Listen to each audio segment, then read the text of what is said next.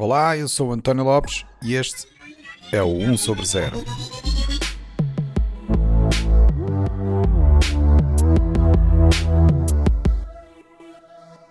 Este é o episódio 67, onde vou falar com o professor José Legato.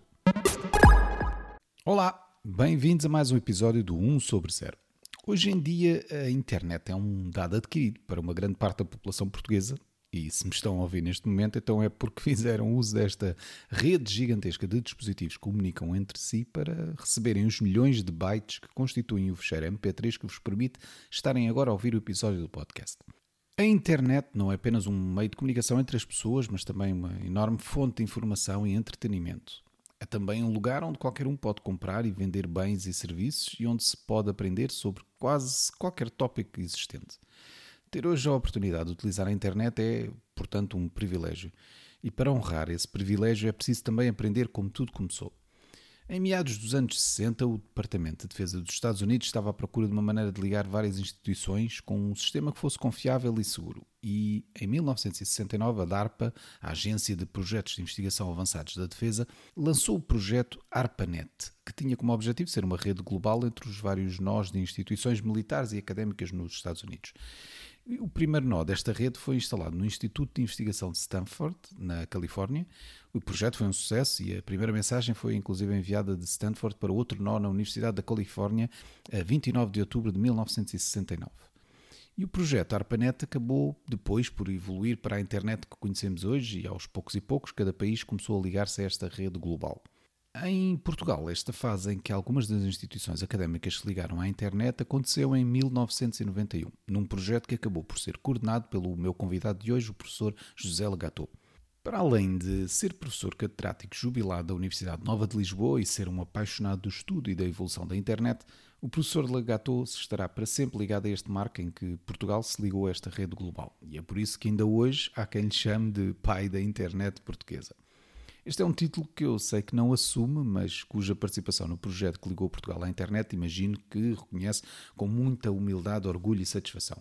E por isso mesmo, agora que celebramos os 30 anos desde esse momento, eu decidi convidá-lo para o podcast para falarmos sobre o passado, presente e futuro da internet. Professor, muito bem-vindo ao 1 sobre 0.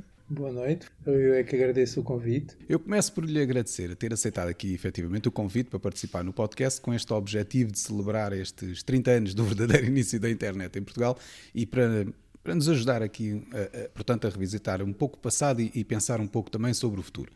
Todo este, este, episódio é, tem o propósito de não só revisitar o passado, como eu estava a dizer, e perceber como a internet entrou em Portugal, e como tal, eu se calhar começaria com este relato mais pessoal. O meu primeiro contacto com a internet foi, eu não, não me lembro bem o ano, mas terá sido alguns ali nos meados da década de 90, eu não sei bem.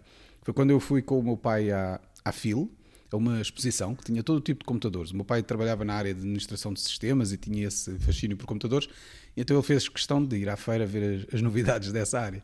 Nessa feira eu lembro que havia um stand específico que se intitulava A Internet. E, e, tinha lá dois ou três computadores que tinham uma ligação a esse lugar mágico. Vá. E, e, eu tive a oportunidade de experimentar pela primeira vez esse acesso à internet. E, e qual é que foi a primeira visita que eu fiz? Ao site da Lego. Isto porque também, diga-se, na altura não havia muitos sites para visitar e eu mal sabia o que era a internet, portanto só visitei aquilo que provavelmente eram os meus interesses na altura. Eu lembro que era muito, mas muito lento e não fiquei totalmente fascinado, diga-se, até porque havia mais gente que queria utilizar aquilo e aquilo, pronto, sendo a fila, estava lá muita gente e, e, portanto não tive grande oportunidade de experienciar a internet assim a sério. Contudo, ficou lá o bichinho né? e a vontade de aprender mais, até porque passados tantos anos a internet é agora a base de quase todo o meu trabalho também.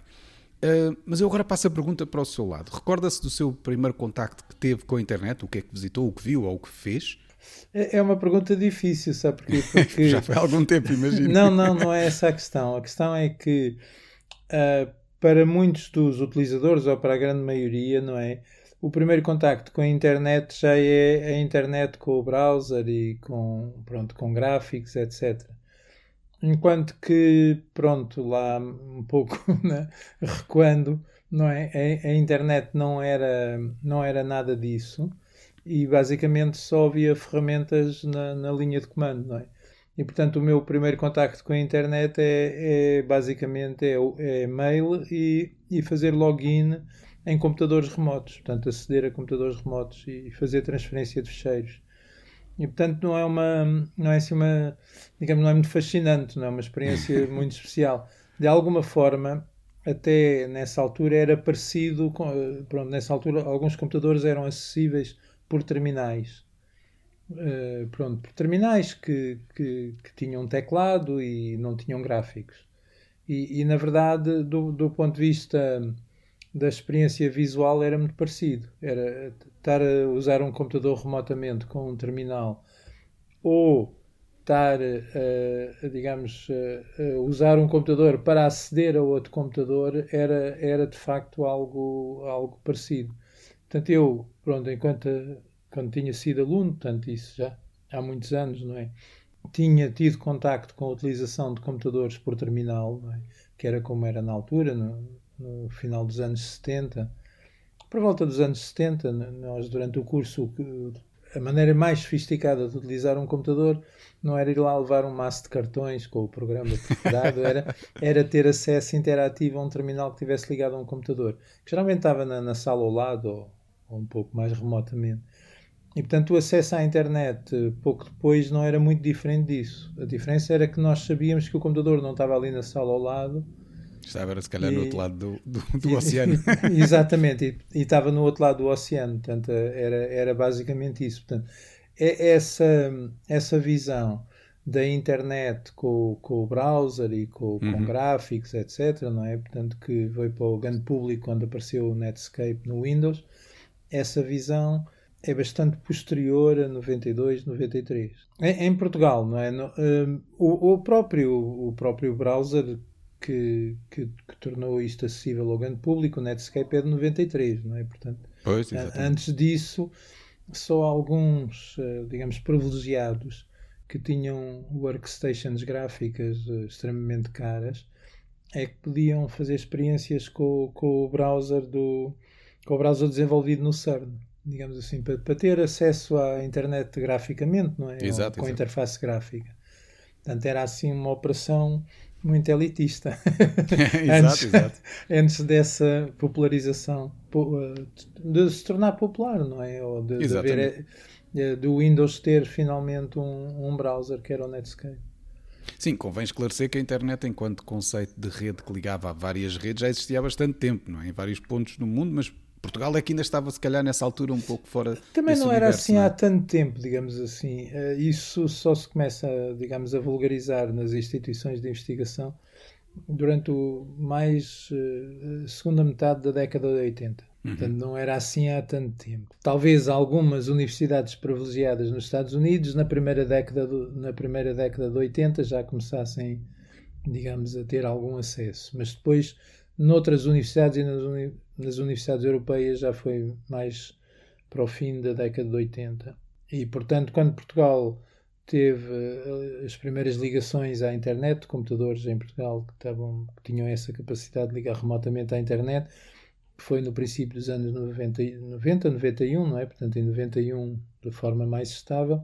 Na, na verdade, Portugal não estava assim Claro, era, era a norma da altura, portanto. Era um pouco a norma da altura e então. tal. Do ponto de vista do grande público, foi quase, foi quase semelhante. Talvez nos Estados Unidos fosse mais rápido, fossem dois ou três anos antes de Portugal, mas porque no, no, o, a internet só chegou ao grande público quando o Netscape uh, no Windows começou a ser, a ser uhum. popular, portanto é 93 mais ou menos. Então, e pode uh, explicar-me aqui um pouco desse panorama português nessa altura, em 90, 91, quando iniciou o tal projeto que visava ligar Portugal à rede internacional mesmo da internet? Pronto, nessa altura, isto é relativamente fácil de, de explicar, é assim, tudo tinha, tinha origem na mesma gênese, que é a necessidade de aceder a computadores remotos. Uhum. E no, no final do, do, dos anos 80, quando Portugal aderiu à, à, União Europeia, não é? Eh, houve um, um programa científico que chamava o Programa Ciência e, e, com financiamento europeu e não só, que e foi, foi pela primeira vez instalado um supercomputador. Quer dizer, o supercomputador era como na altura se designava, mas pronto, era um, um computador um pouco mais potente do que era normal.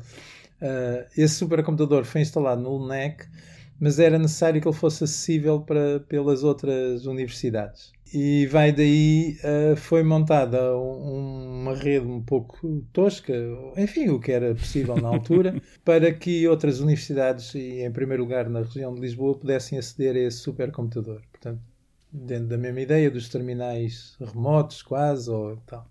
E nessa altura também havia alguns, do, alguns eh, pronto, académicos, não é? Que começavam a fazer as primeiras experiências com, com sistemas de, de, de e-mail, ter acesso a e-mail, e o e-mail internacional era um grande caos, porque havia muitas normas, muitas, muitas soluções, umas da IBM, outras de sistemas Unix, era, aquilo era um caos e nada funcionava. E para a interligação, para eu mandar mail para um amigo que tivesse noutro sistema, aquilo, enfim, era um inferno e às vezes não chegava. E para acesso aos computadores estrangeiros não, não havia muita hipótese. Portanto, eh, digamos, no fundo, houve ali uma conjugação de, de fatores que levaram algumas pessoas a dizer assim, mas em vez da gente estar aqui a fazer uma coisa que, que, se, que sirva para aceder ao supercomputador, o ideal, ideal era que a gente montasse uh, o acesso à internet, pusesse o mail em ordem e permitisse que isto ficasse a funcionar corretamente e de uma forma mais estável, etc. Portanto, a, a gênese do, do projeto é essa. As pessoas que eram responsáveis pelo programa Ciência e dos investimentos no supercomputador e tal não percebiam muito bem o que é que a gente queria fazer, mas como nós, digamos assim, fomos. Pronto, juntando os colegas mais, mais avançados desse ponto de vista, que, que tenham mais interessados nessa perspectiva nas diferentes universidades, acabou-se por conseguir eh, fazer um, um, uma proposta para o programa Ciência para, para de facto montar a, a, o ramo nacional da, da ligação à internet. E portanto foi essa conjugação de, de fatores que, que levou a isso como na altura, pronto, eu das pessoas que estavam envolvidas nesse movimento, talvez fosse um dos mais séniores e, sobretudo, era aquele que não tinha hesitações eh, sobre que caminho seguir, que tinha que ser mesmo esse o caminho, não é? Porque ah, na altura havia hesitações se essa era, se era a rede boa, se, se a rede boa não seria lá a rede que era vendida pela Telepac na altura, que era uma rede X25, que era muito usada na Europa, mas que as instituições de investigação não usavam. E portanto eu de alguma maneira acabei por eh, pronto por, eh, por tomar mais ou menos a, a liderança natural do, do projeto porque tinha ideias muito claras sobre o que é que era preciso fazer, como é que era a partes tecnológicas, fazia parte da minha formação, não é, digamos assim, eh, da minha formação científica, não é? tinha uhum. experiência, sabia o que é que era necessário e, e portanto, enfim, as outras pessoas foram atrás, pronto, de, alguma maneira, e a verdade é que também a, a, a fundação que, que, que geria o, os dinheiros do programa Ciência e a que geria depois também, que era responsável pela, pela, pela tal rede de acesso ao supercomputador, acabou por abraçar e apoiar o projeto e, portanto, houve financiamento para, para se avançar. Basicamente é isto. As pessoas que estavam a fazer isso não, não estavam a ver nada parecido com o que a internet é hoje em dia, ou mesmo com o que a internet começou a ser para o público depois, uh, quando a parte gráfica e os browsers apareceram. É? Portanto, foi uma motivação académica. Há bocado, quando referiu a dizer que não tinha hesitações, percebeu desde cedo que estava a trabalhar neste novo paradigma de comunicação que iria ter um impacto tão grande na sociedade, ou, ou naquela altura não era algo que sequer se pudesse uh, perspectivar? O impacto na sociedade de forma alargada, não. Não, eu não, não tinha essa, essa visão. Tinha a visão de que teriam um enorme impacto no funcionamento das instituições científicas e nas instituições eh, tecnológicas e nas empresas que trabalhassem em tecnologia. Aí sim teria um impacto muito grande porque facilitava muito rapidamente o acesso à informação e a comunicação por correio eletrónico, etc. Isso para mim era claro. O impacto no grande público, não. Nunca. Pronto, é, é, é preciso reconhecê-lo e ser humilde o suficiente. Não, eu não, não, não tinha essa capacidade de imaginar isso. não, não tive, não é? Pronto. Pois. Como estava a explicar, a, a, ligação depois, uma vez construída, não é? Portugal ficou ligado a esse novo europeu e também imagino que depois para o resto do mundo, uh, em termos de ligação à rede da internet, mas na verdade nessa altura aquilo era só um privilégio do mundo académico, não é? Portanto, eh, eh, tinham esta ligação privilegiada à rede mundial, mas isto era algo que ainda não era alcançável pelo resto dos, dos cidadãos, não é? E pelo que, pelo que sei desta, desta pequena história da construção daquilo que é a internet em Portugal, é aqui que surge o, o Portuguese Unix uh, Users Group, mais conhecido por PUG, que desempenhou realmente aqui um papel fundamental em introduzir este acesso à internet à comunidade não académica. Pronto. Consegue-nos contar assim um pouco sobre essa história de como é que o PUC fez aqui uma ponte para permitir que este acesso à internet fosse mais. Isso é, é relativamente fácil, porque o PUC já teve um papel no, no próprio projeto. Na, na Europa, em geral, não havia muito conhecimento sobre a internet, ninguém percebia muito daquilo.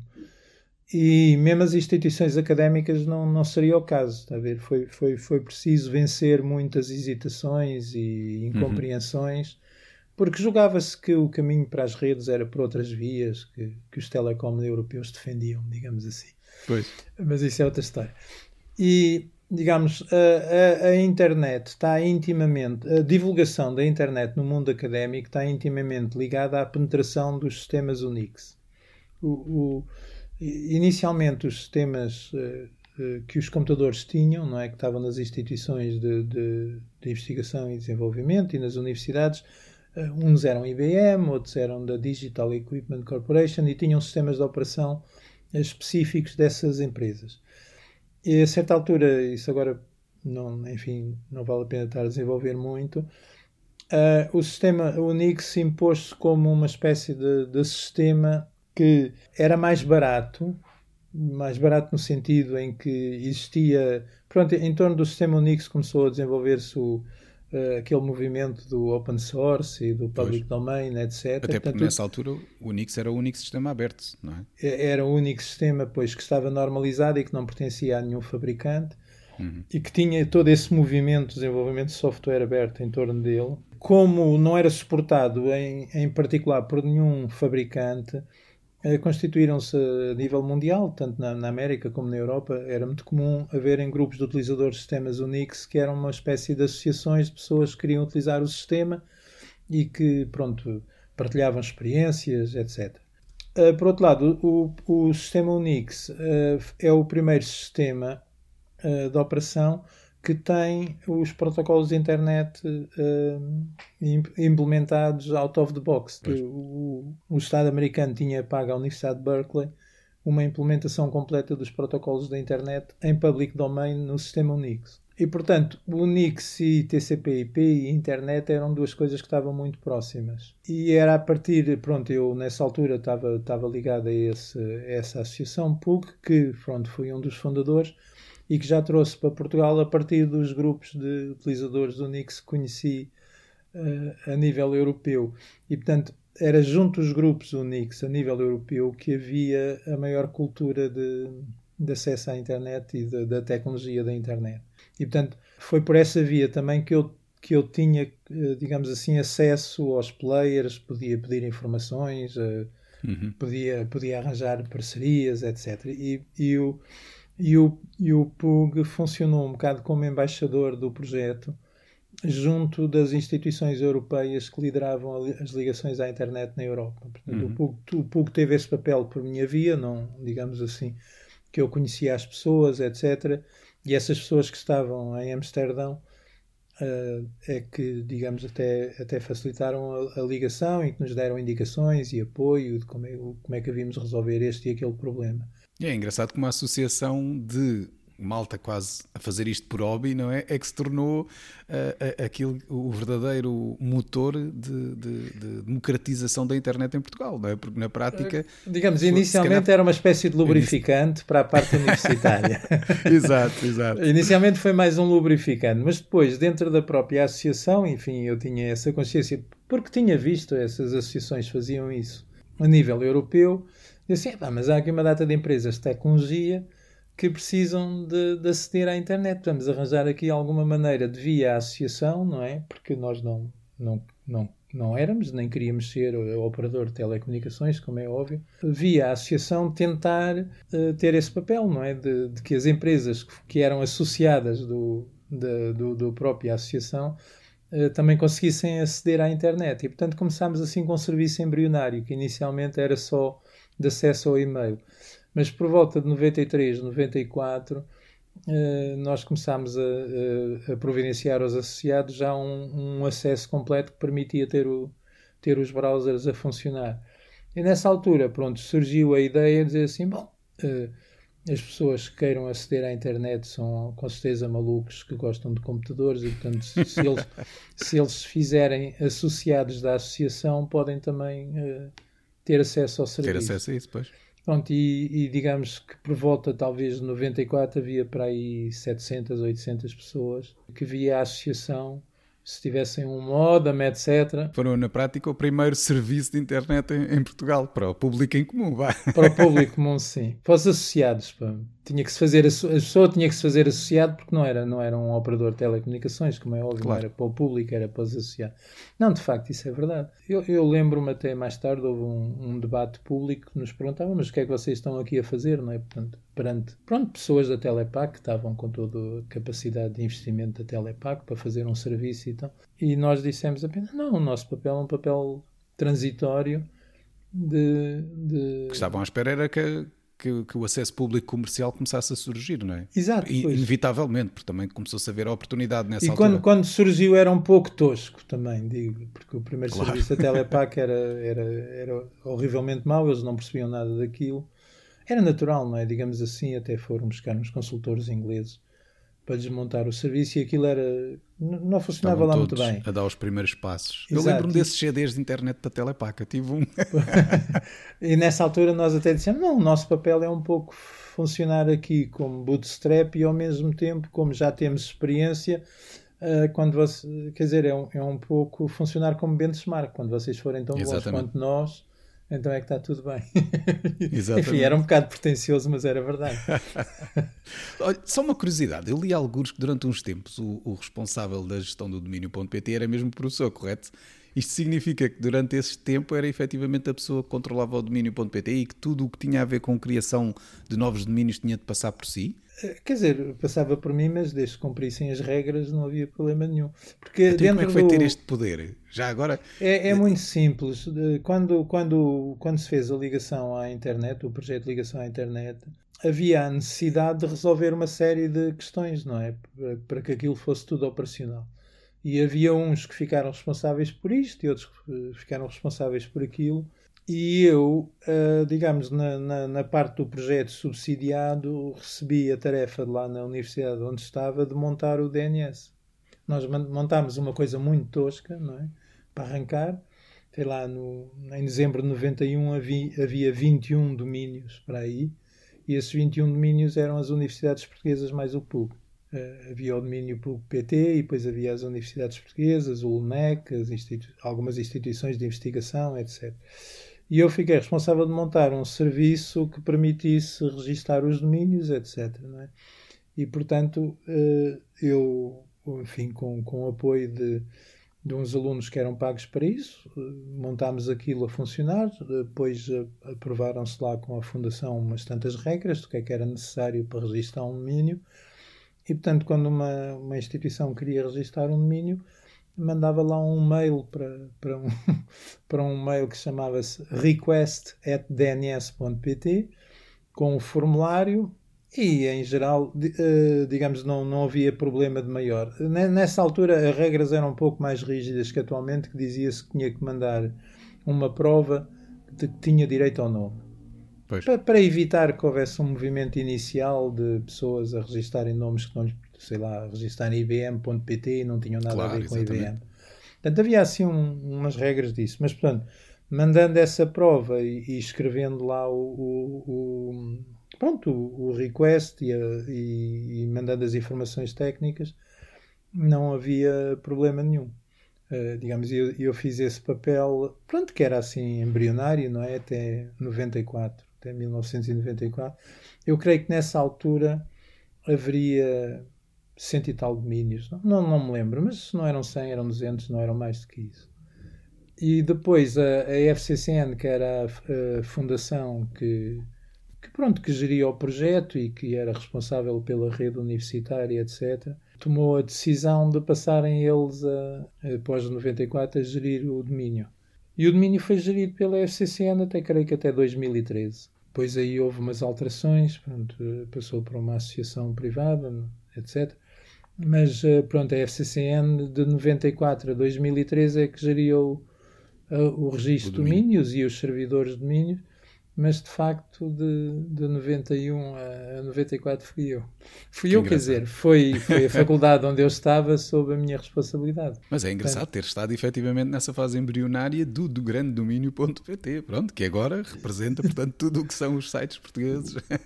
e tem assim alguma história engraçada que se lembre de, desses tempos, de quando tinha, quando a internet estava assim a arrancar e que aconteceu assim algum episódio curioso? Epá, não sei, mas há um, um, há um episódio que me ficou sempre na cabeça, que foi nessa altura em que o, que o domínio foi passado para a FCCN, eu fiz um relatório sobre o trabalho desenvolvido, etc.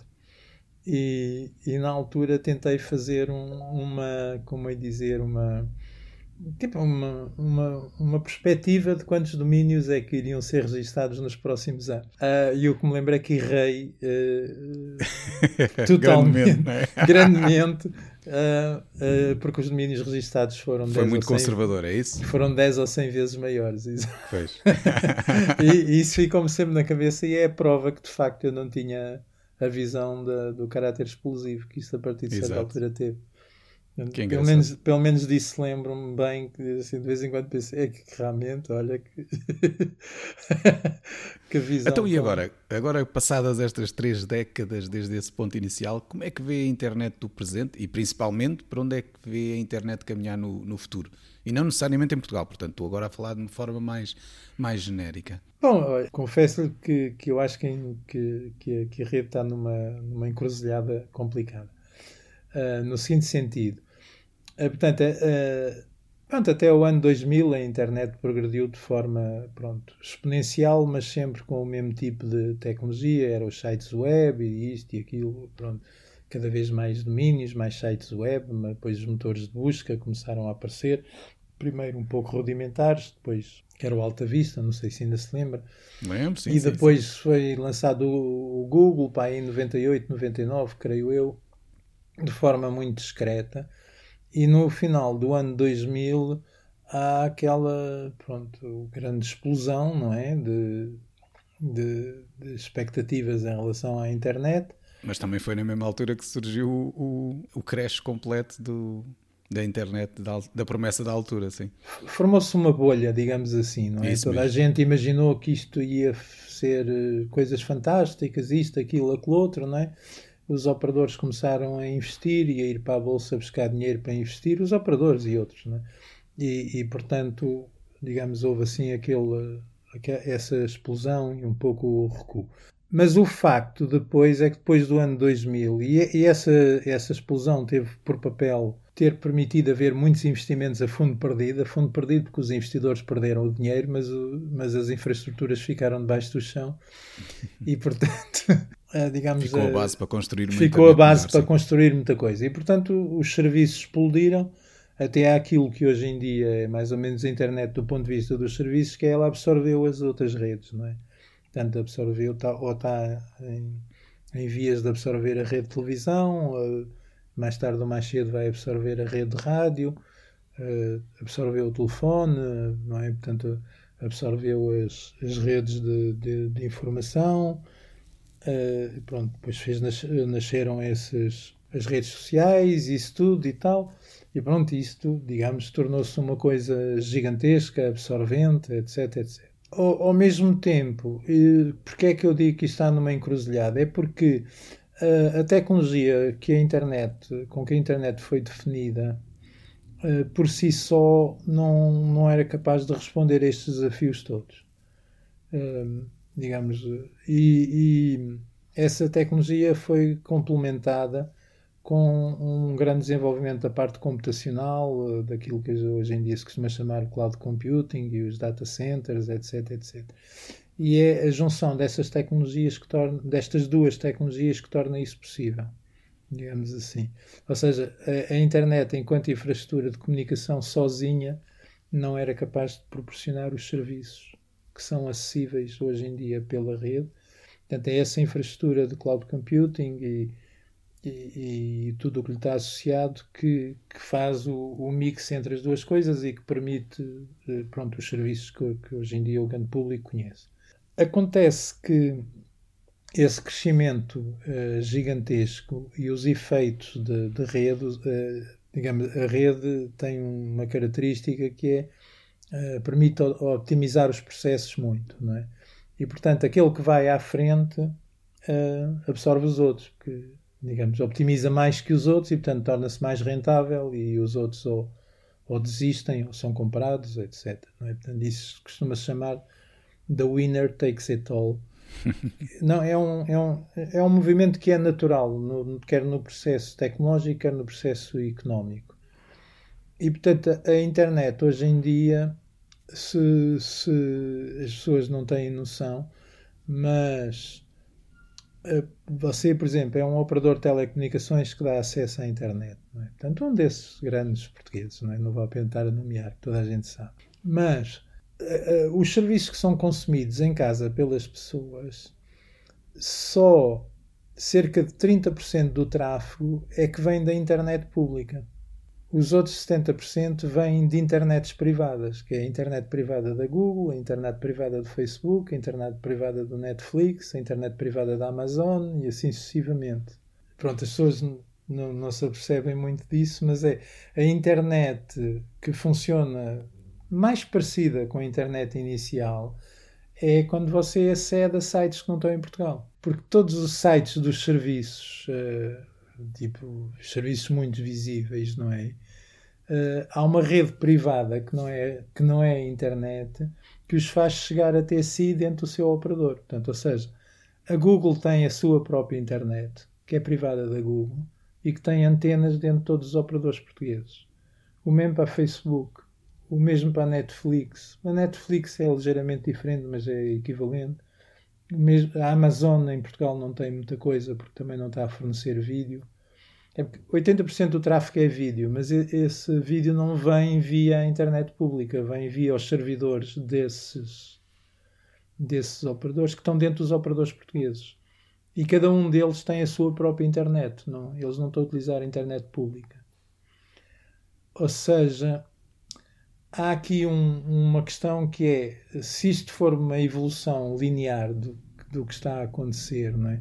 a internet pública cada vez se torna mais pequenina. Pronto, a internet pública é a Wikipedia e uma data de serviços que não estão presentes em Portugal, não pertencem a essa meia dúzia de companhias. E essa meia dúzia de companhias é que fornecem o grosso dos serviços e é que faturam.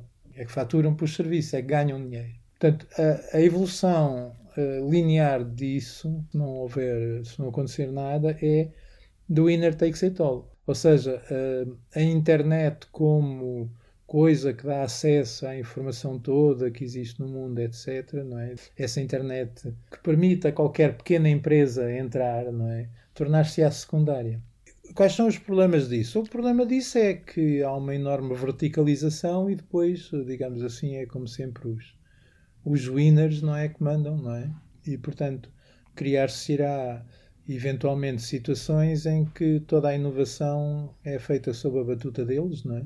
E pronto, as, as startups internet desaparecerão, digamos assim.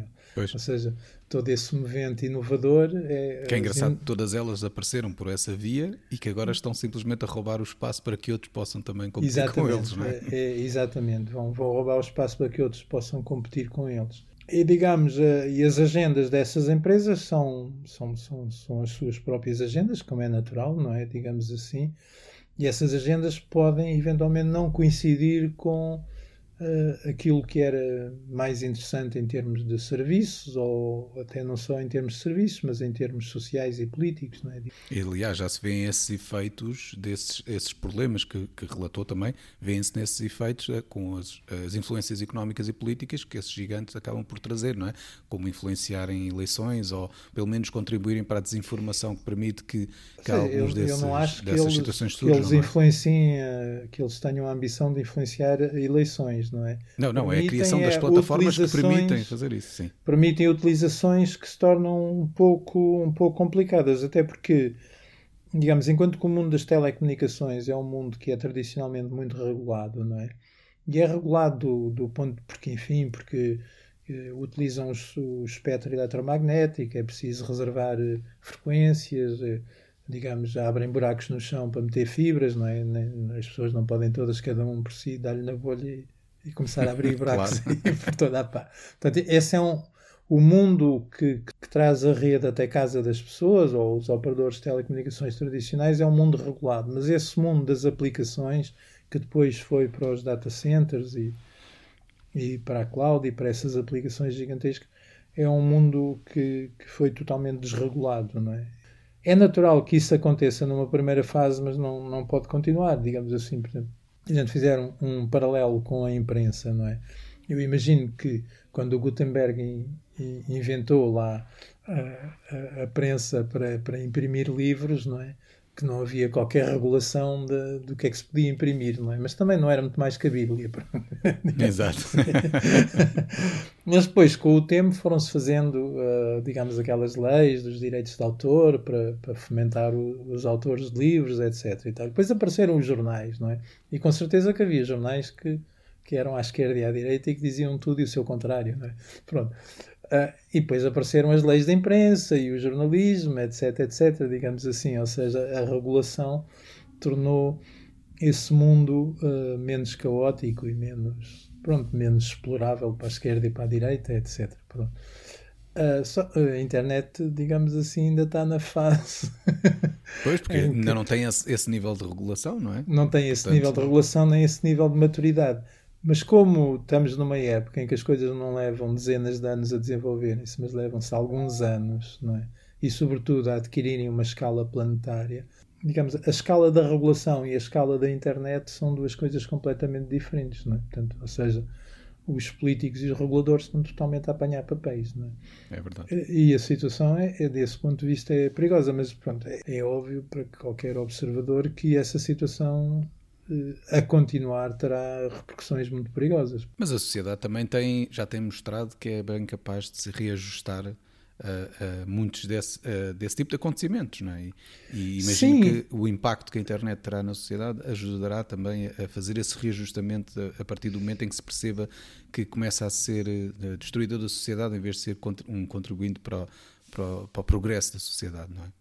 Bom, nós temos que ser admitir, uh, otimistas e admitir que sim, não é? O, o que há aqui é um mismatch das velocidades. Pois, exatamente, sim. Uh, a velocidade com que, com que, com que as aplicações uh, se desenvolvem e começam a ser usadas e adquirem uma dimensão de milhões e etc., é, é tão rápida que não permite sequer perceber quais são as suas virtudes e os seus defeitos em tempo útil. Exato elas já se tornaram mainstream há que tempos e ainda a maior parte das pessoas ainda anda a discutir não é se é bom para uma criança ver isto ou ver aquilo ou passar muito tempo a olhar para o ecrã, etc. Portanto, é, o problema é o, o, digamos assim, esse acompanhamento, o, sim. O inglesismo é, é o mismatch das duas velocidades de desenvolvimento, em que uma se desenvolve à velocidade da luz enfim, aplicações e outra... incluindo, e outra a velocidade dos humanos. E, e, a velocidade dos humanos é que é a velocidade certa porque é a nossa, não é? O que é que a gente quer? Não, é? não pode ser. Exatamente. a, velocidade dos humanos é que tem que ser a certa, senão é, é porque é qualquer coisa que é, eh, digamos, para além do humano, não é? É Enfim. isso. Então, mas para acabarmos aqui numa perspectiva um pouco mais, mais positiva, o que é que considera que ainda vê como um grande potencial para a internet do futuro? Aí você entra naquela, digamos, naquela fase na qual eu, eu tenho muita dificuldade, não é? Porque, pronto, às vezes a pessoa lê coisas, não é? E, e, digamos, olha para aquilo e diz assim: bom, quanto disto é que é marketing e, e para tentar eh, vender não sei o quê, etc.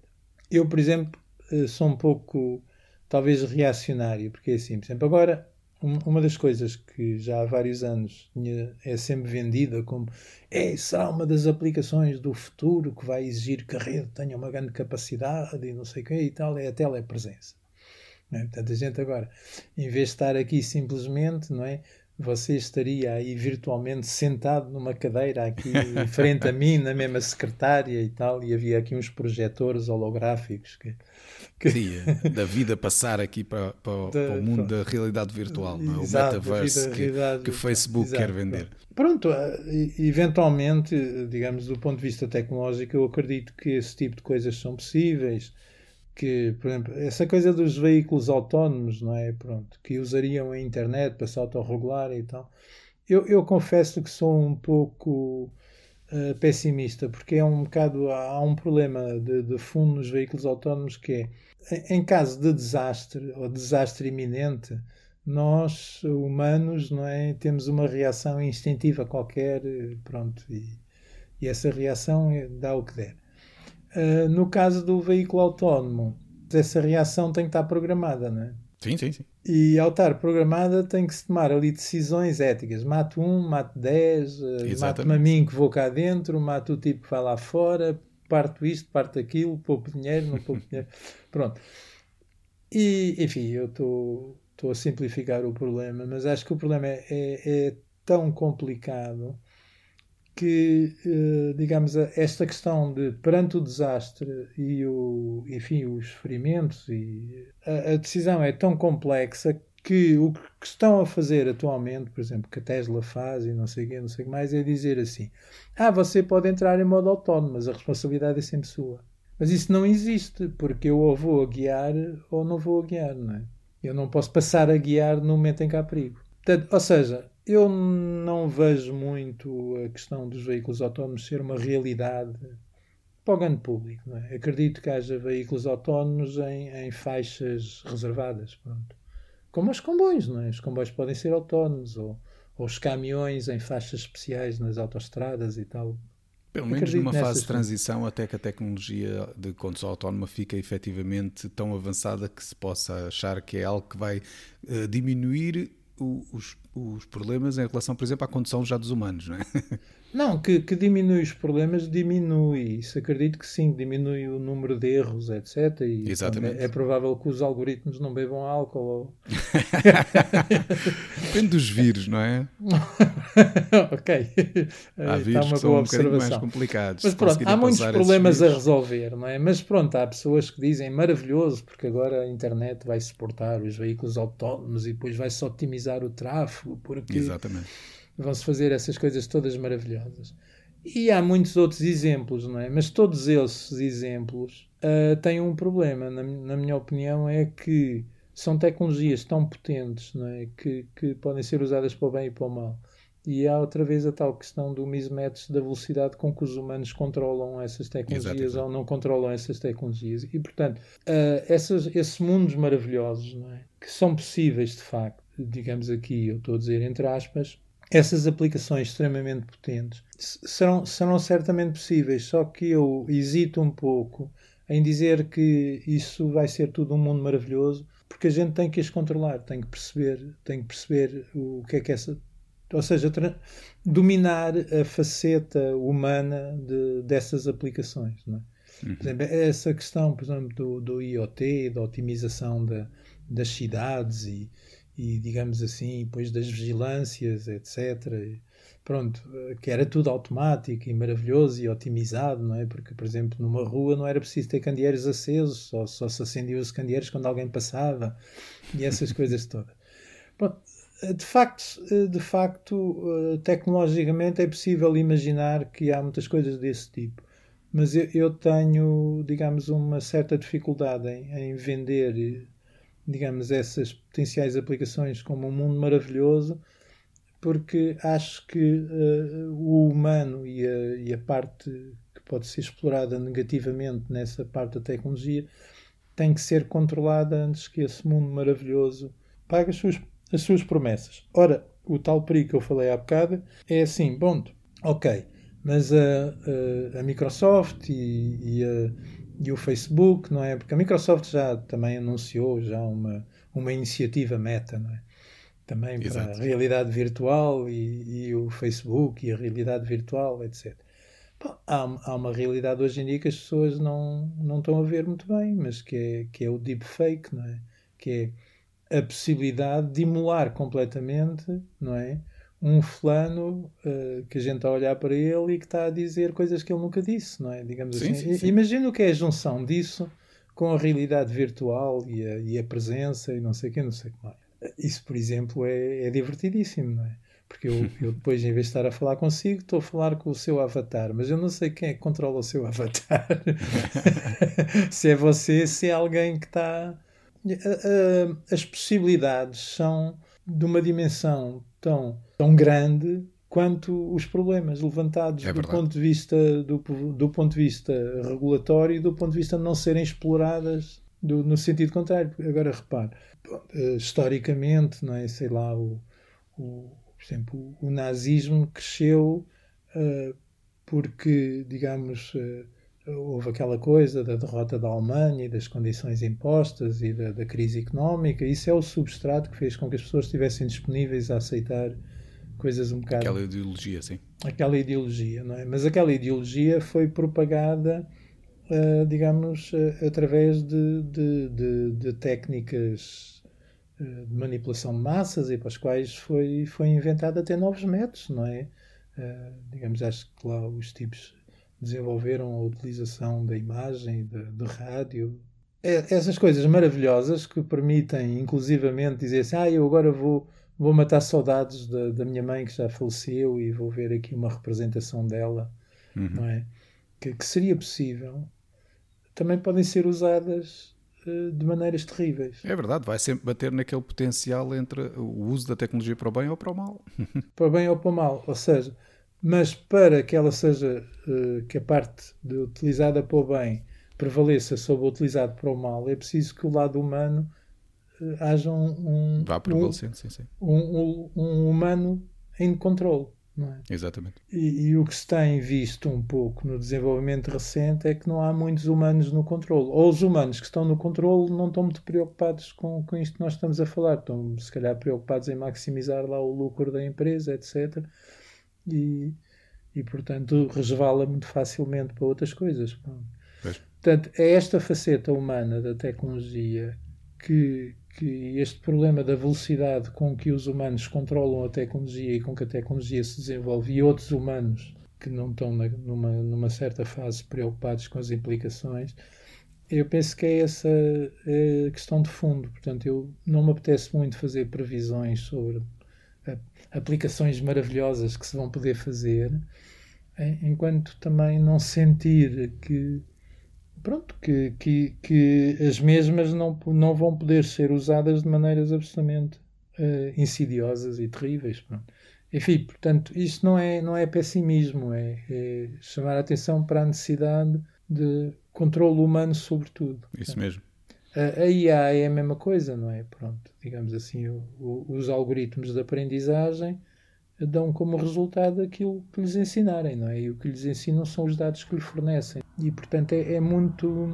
Pronto, é, é muito claro que sem um controle humano sobre, sobre, digamos, a utilização, os resultados, ou seja, um, um controle de qualidade em que os humanos estão envolvidos, custa-me um bocado entusiasmar-me demasiado com essas possibilidades, apesar de, pronto, obviamente, essas coisas serem todas possíveis. Muito bem.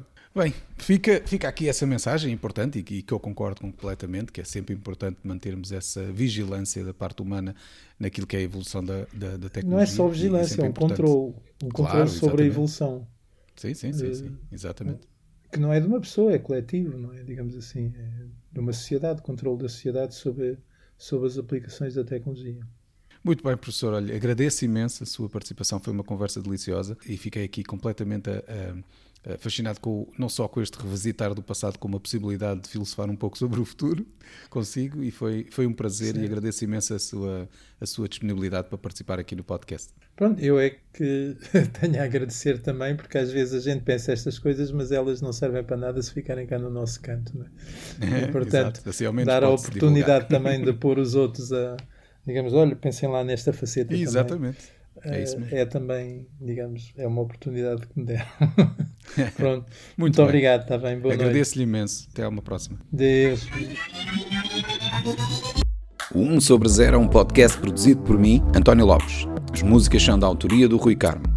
Se quiserem saber mais sobre o podcast, aconselho-vos a visitar o site 1sobre0.com, onde poderão encontrar mais informação sobre os diversos convidados e sobre cada episódio, incluindo as várias notas e referências que fazemos durante as conversas.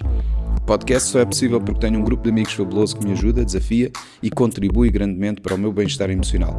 Se quiserem entrar no nosso mundo louco de conversas sobre o futuro, podem começar por visitar o site oneoverzero.org. E lembrem-se, se gostarem do podcast, partilhem com os vossos amigos. Se não gostarem, partilhem com os vossos inimigos. Até à próxima!